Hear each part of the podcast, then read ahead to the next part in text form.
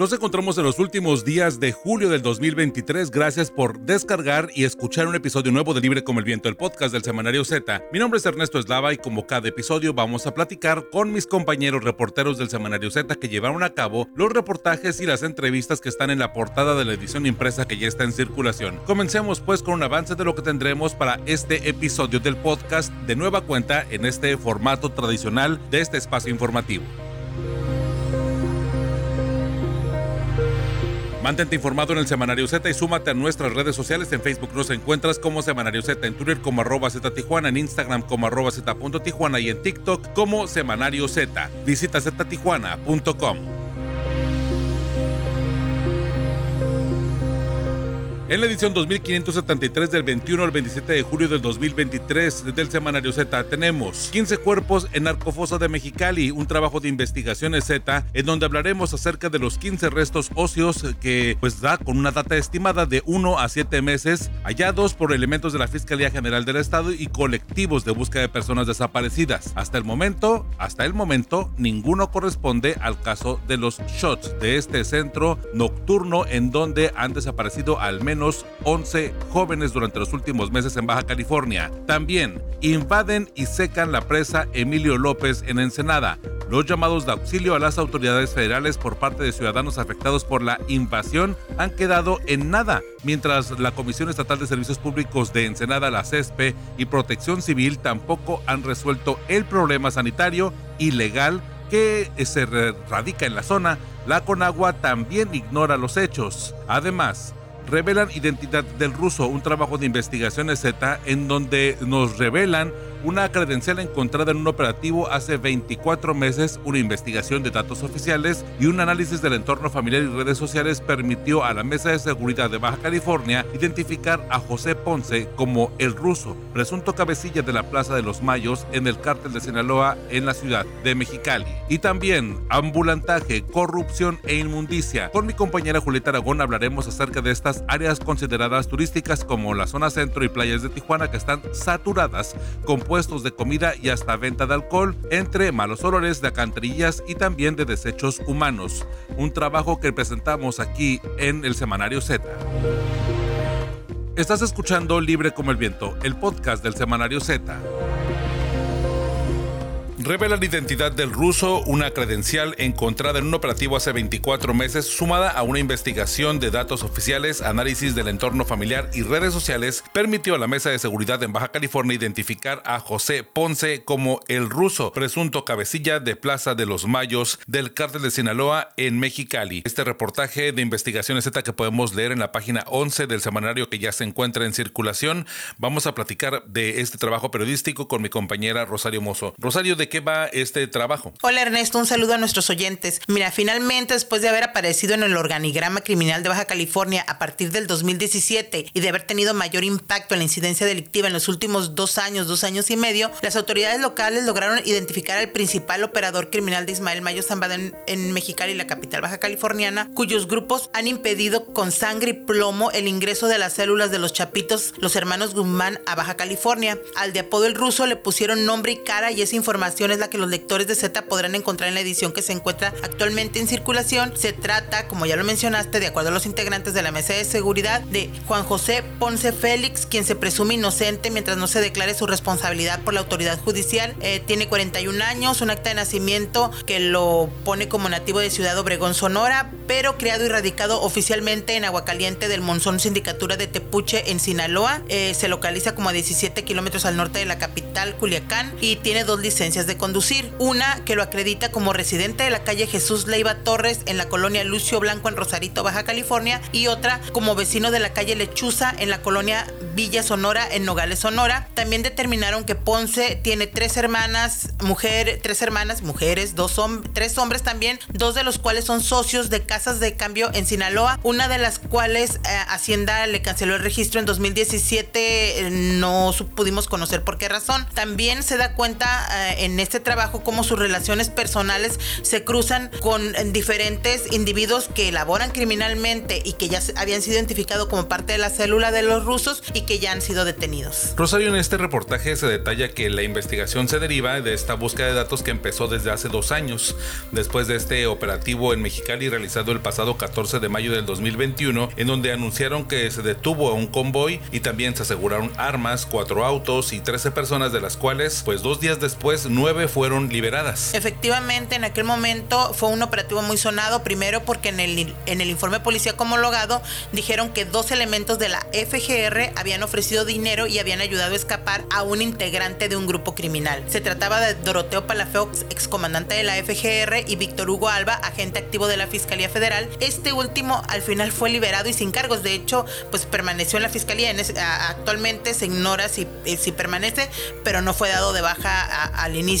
Y supuestamente estaban junto a este grupo criminal capturado y habían huido de la escena permitiendo que alguien se fugara. El caso también llamó la atención porque de los 13 detenidos solo 4 se quedaron consignados y llevan el, actualmente llevan el proceso en libertad y después de dos años la FGR no les ha comprobado ni siquiera la posesión de las armas. También se destacó en su momento porque eh, el día entre el, la captura fue el 14 y la liberación el 16. El 15 por la noche y en la madrugada, eh, delincuentes colgaron cuatro mantas en la zona centro de Mexicali, amenazando a todas las dependencias federales, advirtiéndoles que sea la primera y última vez que atentan en contra de nuestra organización. No saben con quién se están metiendo. Ustedes y el gobierno municipal y estatal, esto no se va a quedar así. Mm, palabras altisonantes y lo firmaron como fuerzas revolucionarias del ruso. Pero en este aseguramiento, las autoridades autoridades, lo bueno, bueno, lo bueno o lo positivo fue que en este aseguramiento las autoridades encontraron una credencial de lector que no pertenecía a ninguno de los detenidos y cuya foto era muy similar a las imágenes que hasta ese momento tenían las autoridades del ruso a través de unos videos que se habían hecho públicos. Con eso empezaron el rastreo, como mencionaste al inicio, en registros públicos de la propiedad, las licencias, buscaron incluso más credenciales en, en el INE y después establecieron algunas ligas familiares y estas relaciones de estos familiares con otros grupos de delictivos de la célula, como te mencioné, que ya habían sido detenidos. Quiero destacar que la importancia de, la identificación del ruso eh,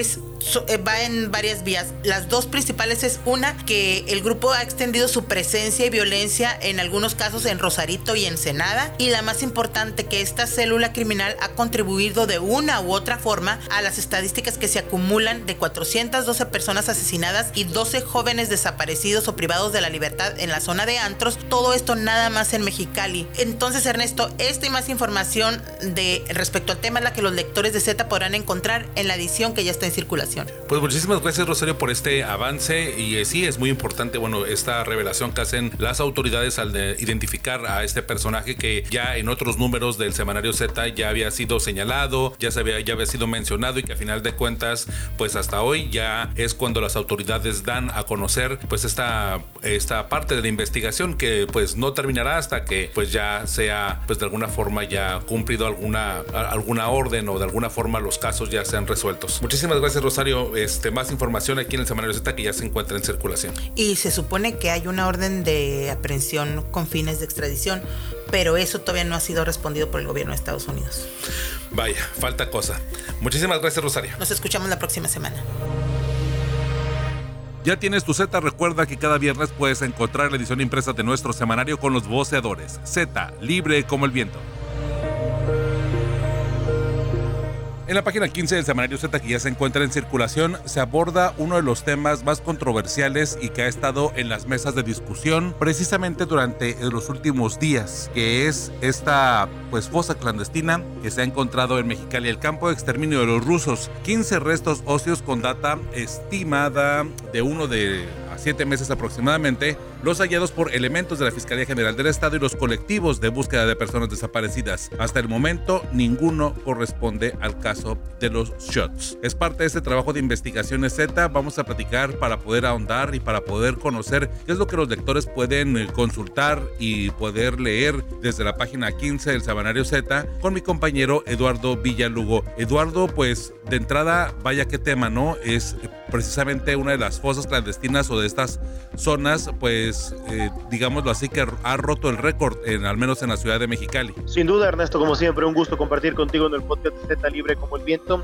Y ya lo dices, no, nunca en la historia de Mexicali se había documentado una, una fosa como la que se está dando a conocer desde la semana pasada, donde ya se llevan, según los propios colectivos, 15 restos socios extraídos de la tierra, de concretamente de una zona a las afueras de la colonia Miguel Alemán. Para contextualizar un poco, la colonia Miguel Alemán es considerada la última comunidad eh, antes de llegar al municipio de San Luis Río Colorado. Esta limítrofe que se ha vuelto durante toda la limítrofe desde la parte norte hasta la parte sur, una zona de alto conflicto por el arribo de grupos delictivos de Sonora, concretamente de los Salazar, un brazo eh, aliado de los Chapitos, que ha eh, ingresado en reiteradas ocasiones y ha sostenido peleas con eh, el grupo preponderante en Mexicali y el Valle, como lo son los rusos. Se da esta zona, es estratégica porque para empezar es de complicado acceso, se encuentra alejado de la ciudad de Mexicali, no hay realmente vigilancia en esa zona porque es prácticamente una zona agreste, es en medio del desierto,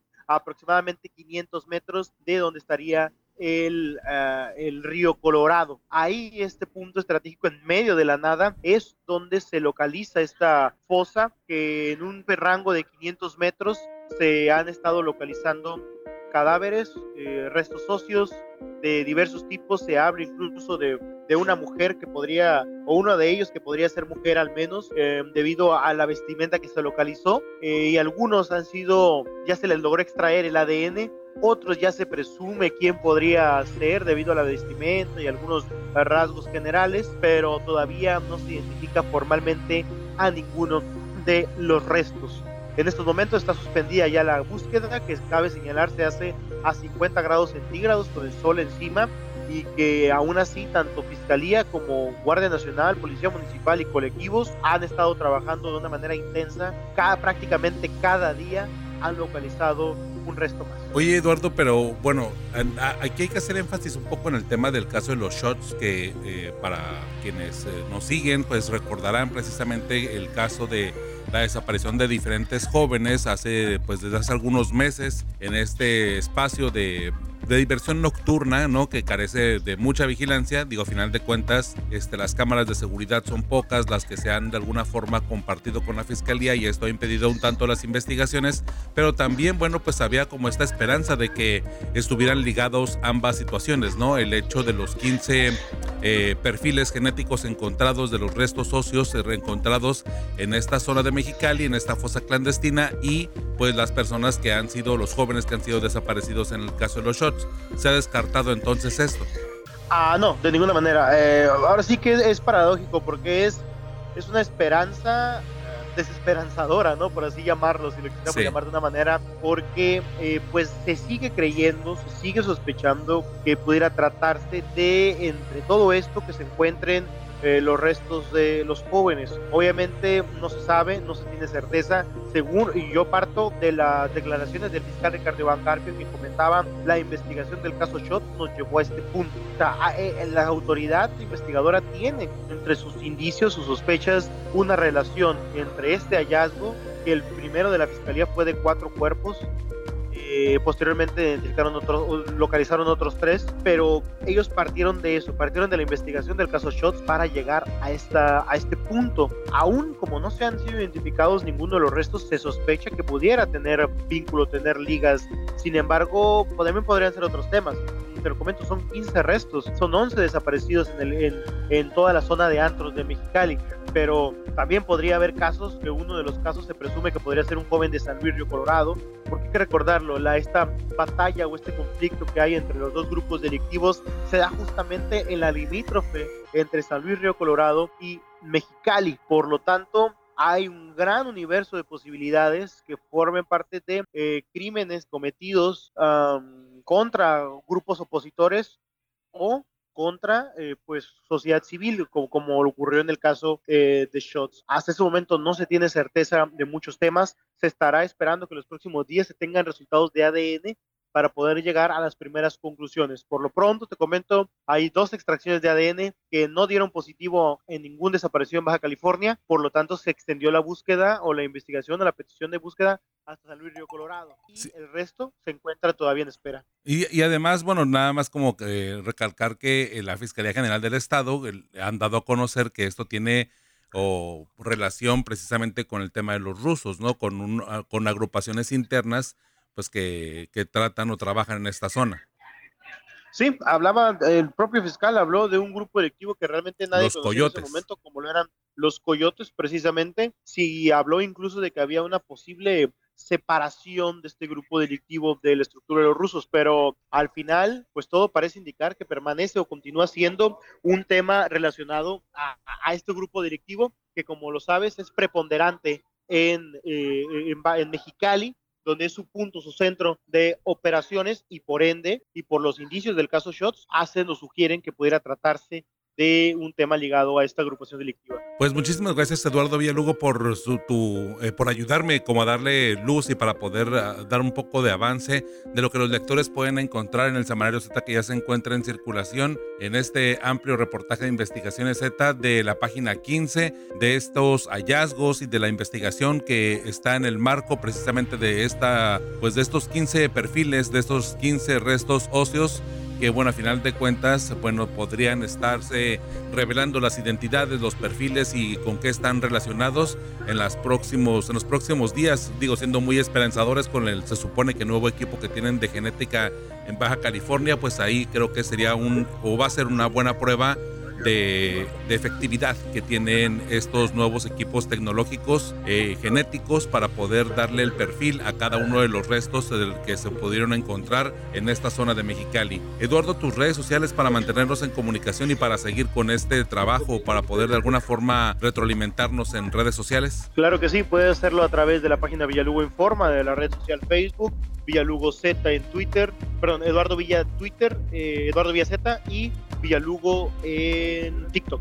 Perfecto, muchísimas gracias Eduardo y bueno pues eh, nos seguimos eh, comunicando y muchísimas gracias por este avance de este trabajo periodístico, el campo de exterminio de los rusos en la página 15 y 16 del Semanario Z que ya se encuentra en circulación. Gracias Eduardo. Un abrazo a ti y a todo el equipo. Cada viernes por la tarde puedes descargar un episodio nuevo de Libre como el Viento, el podcast del Semanario Z. Encuéntranos en Spotify, Google Podcast o en iTunes. Suscríbete y no te pierdas Libre como el Viento el podcast del Semanario Z.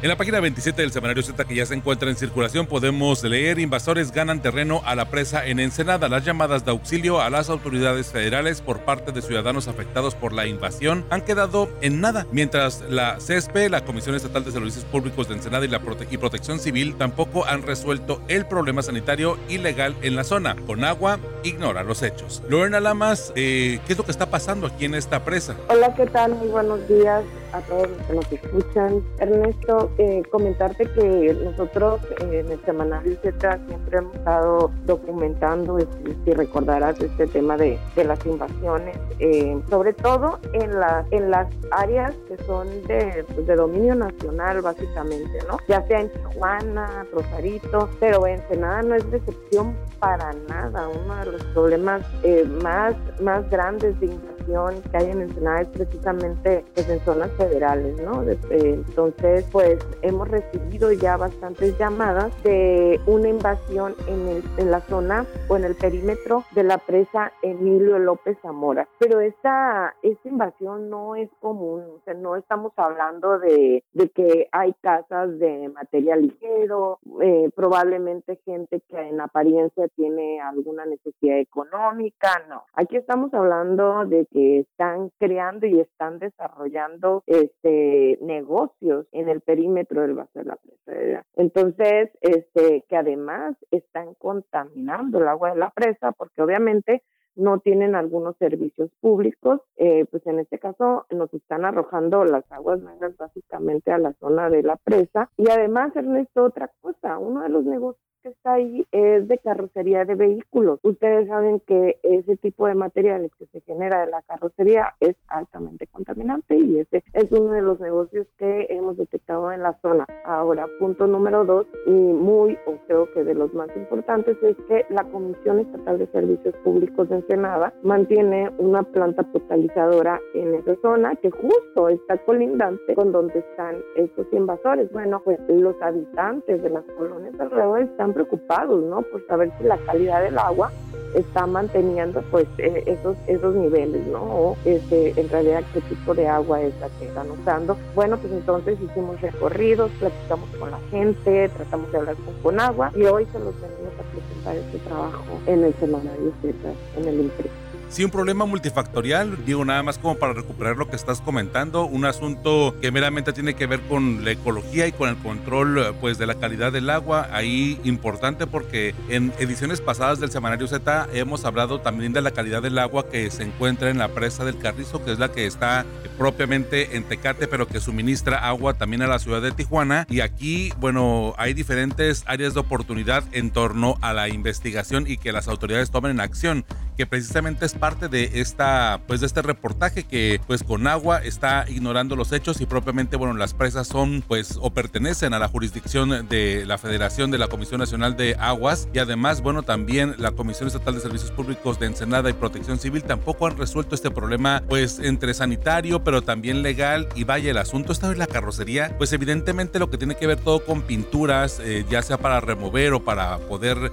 aplicar eh, esmalte a los vehículos, pues tiene que ver todo eso con químicos y son químicos que están muy cerca y que están pues innegablemente conviviendo con el agua que va para pues Ensenada y sus alrededores. Sí, claro, es lo que eh, traté yo de, de, pues, buscar esta, eh, esta respuesta por parte de las autoridades, pero te comento, yo creo que pues lo hemos lo hemos comentado por aquí en varias ocasiones eh, la, la responsabilidad de los distintos órdenes de gobierno, eh, pues es muy limitada, ¿no? Es decir, supuestamente siempre hablan de coordinación, incluso en materia de seguridad pública, ¿no? Cuántas veces no lo hemos escuchado, que están perfectamente coordinados la federación con los municipios y con los estados. Bueno, todo indica que en el caso de este tipo de irregularidades que son una permanentes y evidentes, no pueden tener una coordinación. Cuando yo hablo con ustedes, dice no me compete. Cuando yo hablo con, con el municipio, dice, yo hice este, lo, que, lo que a mi corporación le competía y hasta ahí. Pues, entiendo que no pueden tener más alcance porque también tenemos por ahí publicado un documento eh, como un tipo de dictamen que se llevó a cabo en todas las zonas federales y que están este, afectando a la ciudadanía de Ensenada, tanto en la zona rural como en la zona municipal. Insisto, ese es un trabajo que realizó Protección Civil Municipal y que dijo, con agua tienes que resolver esto en todos estos puntos que ahí mismo en el trabajo estamos enumerando. Sin embargo, Ernesto, pues te repito, o sea, no hubo mayor respuesta porque este documento se envió en el 2021 y posteriormente en el 2022, pero aún así no hay, o sea, no hay una respuesta por parte de la dependencia federal. Sí, aquí, aquí en, el, en este reportaje también se presenta esta zona de riesgos, 34 puntos, eh, pues en esta zona federal, que abarcan también Punta Colonet, San Vicente, Heréndira y también Manadero, así como, bueno, pues eh, muy ampliamente y detalladamente lo que pasa en la ciudad, en Ensenada. Pues, eh, Lorena, muchísimas gracias por este avance, por este reportaje que pues los lectores ya pueden consultar en esta página 27 y 28 en donde bueno se da amplio este, conocimiento y de alguna manera profundidad en este lamentable tema porque y digo lamentable porque el agua pues se consume lo consumimos todos y a final de cuentas bueno impacta directamente con nuestra calidad de vida. Digo, nada más hay que focalizar que si esto no se resuelve, pues es directamente lo vamos a pagar todos con nuestra salud. Exactamente. Lorena, pues nos invitamos a que conozcan más sobre, sobre este tema, las leyes que los respaldan. Ernesto, muchas gracias. Lorena, tus redes sociales para mantenernos en comunicación y seguir con este tema en el debate. Claro que sí. De entrada les doy el correo electrónico oficial del semanario que es lorenalamas.z.gmail.com gmail.com donde nos pueden escribir y le vamos a dar seguimiento a cualquier queja que tengan. Eh, este, también a través de Twitter eh, Lorena Lamas TC es la red social donde compartimos la información eh, de Semanario Z. Muchísimas gracias Lorena y bueno, seguimos ahí al pendiente y en verdad gracias por este avance de este reportaje que ya se encuentra en el Semanario Z que ya está en circulación. Gracias Lorena. Gracias a todos. Estás escuchando Libre como el Viento, el podcast del Semanario Z. En la página 25 del semanario Z que ya se encuentra en circulación podemos leer el reportaje Ambulantaje, Corrupción e Inmundicia. Julieta Aragón, platícanos de qué va este trabajo periodístico. Hola Ernesto, gusto en saludarte a ti y al auditorio. Pues fíjate que en, lo que va de 2023 el Ayuntamiento de Tijuana ha otorgado 19.947 permisos para venta en la vía pública, 10.159 de ellos en sobre ruedas, 5.088 de ambulantaje y semifijo puestos y 4.700 accidentales que son de 1 a 90 días. Esta cifra global de las 19.000 permisos eh, supone 3.104 permisos más que los señalados por la propia autoridad en junio de 2022 cuando eh, reportó este semanario 16.843. Mm, sin embargo, eh, platicamos con el director de inspección y verificación, Adolfo García Dorak, quien nos comentó que, o quien reconoció que en la administración pues se han incrementado eh, los permisos dados a los eh, sobre ruedas eh, incluso dijo que pues en administraciones pasadas se llegó a contabilizar hasta 6 mil permisos. Ahora cómo está creciendo este comercio en la vía pública bueno pues platicamos hicimos un recorrido y platicamos con comerciantes establecidos y ambulantes quienes señalaron que bueno se cobran diferentes cuotas eh, para que algunos de ellos puedan trabajar sin permiso. Por ejemplo, en el centro estamos hablando que un, eh, una persona que vende en un puesto que, que, lo hace de 10 a 7 de la tarde paga mil pesos a la semana por laborar 5 días y bueno, esto nos comentaba esta persona, es excesivo puesto que apenas le sale para vivir porque bueno, pues las ventas están bajas, ¿no? Y si no pagan, pues les echan a reglamentos. Adicionalmente a la cuota, están obligando a las personas que no tienen permisos y que tienen que trabajar en la vía pública a eh, asistir a eventos de destapes políticos vinculados al partido de Morena. Eso fue lo que nos narraron, ¿no? En playas eh, tenemos eh, otro caso que señalaron cobros de 500 pesos por fin de semana, a razón de 500 cada, cada día que se instalen sobre el malecón déjame decirte que según el propio reglamento, pues el malecón no sería un área, o más bien es, es un área prohibida para la expedición de nuevos permisos, reubicación de los ya existentes y cambios de giro de permisos en la vía pública. Vaya, la situación y, a rescatar el asunto de que aquí en el Semanario Z hemos narrado diferentes fenómenos de este tipo en torno a este préstamo, renta o intermediarios que permiten, ¿no? Ilegalmente, ¿no? Eh, hacer este, la venta de, ambulantaje y donde precisamente hacen como este pago para poderlo evitar cuando a veces en dos, tres fines de semana se acumula lo que costaría el permiso de forma anual, ¿no? me viene a la mente, por ejemplo, por ahí el, uno de los casos que también estuvieron, o que reportamos creo que el año pasado, de un parque aquí, eh, parque, creo que es el Parque México, aquí en la zona eh, muy cercana a Agua Caliente, aquí en Tijuana, en donde pues básicamente lo que hacía una persona era precisamente rentar espacios y con el permiso de a su nombre, bueno, les permitía a tres o cuatro personas estar trabajando y les cobraba prácticamente que en una semana lo que, o en un mes ella sacaba, esta persona sacaba lo que costaba el permiso durante todo el año y ahí, bueno, pues básicamente era otro negocio adicional, ¿no? Claro, bueno, también hay que señalar que en particularmente en la zona centro encontramos condiciones pues insalubres. Te hablo de las calles, digamos, que tienen más eh, comercio ambulante que estaríamos hablando de Constitución, Niños Héroes, la calle Segunda, Tercera, Avenida Revolución, donde en ciertas áreas el olor a orines es penetrante. Y tú vas y está ese olor y a unos metros estábamos hablando de pues muy cerca, ¿no?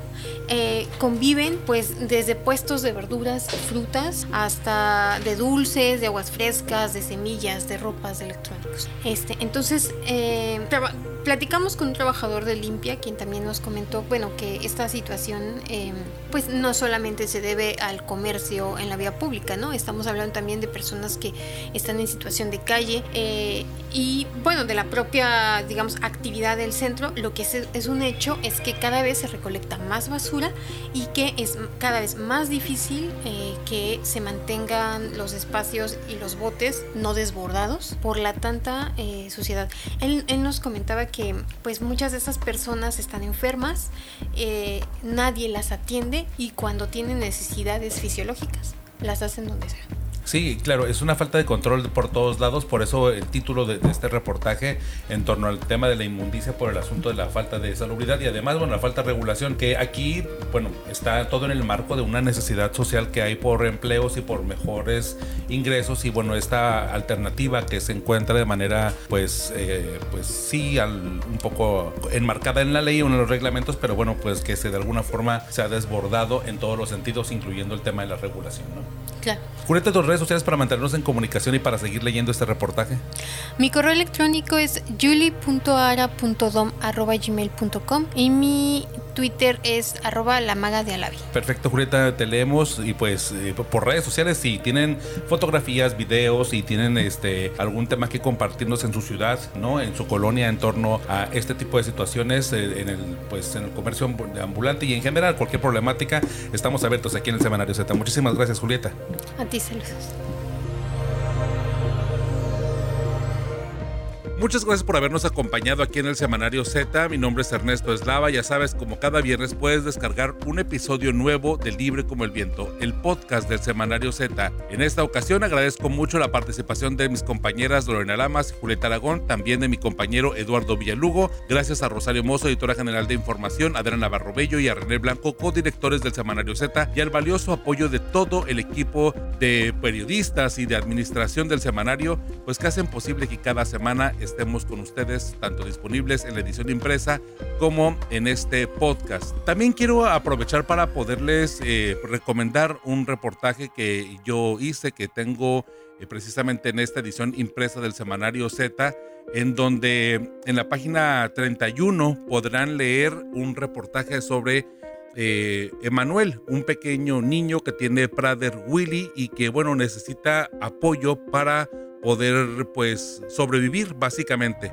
Es algo muy esencial el tema de la necesidad que tiene él de ambulancias para poder acudir tanto a sus citas médicas como análisis clínicos, eh, ya que él pues necesita apoyo de respiración artificial y de oxígeno para poder hacer llegar, para que ella, para que su mamá, para que sus padres lo puedan trasladar a los hospitales. Él tiene prácticamente al mes que acudir a cuatro citas médicas, tanto análisis clínicos como algunos especialistas, neumólogos, eh, pediatras, nutriólogo, en fin, toda una pues una carga que tiene la familia y que necesita pues tanto apoyo económico o al menos a lo mejor podría ser un grupo de ambulancias que le pudieran ayudar para sus traslados, porque prácticamente, bueno, para esta familia, esta enfermedad del pequeño Emanuel ha sido pues prácticamente incosteable. Ha sido un tema bastante difícil. Les vamos a compartir seguramente en nuestras redes sociales ya que nos escuchen eh, en este podcast. En nuestras redes sociales podrán encontrar tanto en Semanario Z como en la mía, en Ernesto Eslava, en todas las redes sociales, eh, el video precisamente de la mamá platicando un poco acerca de lo que tiene Emanuel Santillán de las necesidades que hay en torno a esta enfermedad que vaya, el niño es, eh, estuvo, tiene año y medio apenas de edad y los primeros seis meses pues se la pasó en observación en una incubadora este, por un pronóstico adverso y que poco a poco ha salido adelante. Entonces, les pido mucho que lean este reportaje. Digo, aparte de que yo lo hice y que me gustaría que leyeran y que vieran mi trabajo periodístico de esta semana. También pues el apoyo precisamente a Manuel, a su familia ante este síndrome de Prader-Willi que pues es eh, muy pues eh, estadísticamente muy bajo que se registre en la población, pero bueno, en el caso de Manuel y de su familia ha sido toda una odisea y vaya, un tema para poder reflexionar y para poder incluso enfrentar a la vida, porque Manuel lo que quiere y también su familia lo que quieren pues es mantenerse en paz y mantenerse con salud y con vida. Así que bueno, les dejo este reportaje. Ahí vienen también los números eh, de cuenta para quienes quieran y para quienes este, les nazca poder compartir un poco de lo que tienen, pues a final de cuentas hacer donaciones y para poder hacer aportaciones mediante esa cuenta. Así que bueno, les agradezco mucho este pequeño comercial de mi trabajo. Mi nombre es Ernesto Eslava. Me encuentran como arroba Ernesto Eslava en todas las redes sociales y los espero el próximo viernes en Libre como el Viento, el podcast del Semanario Z.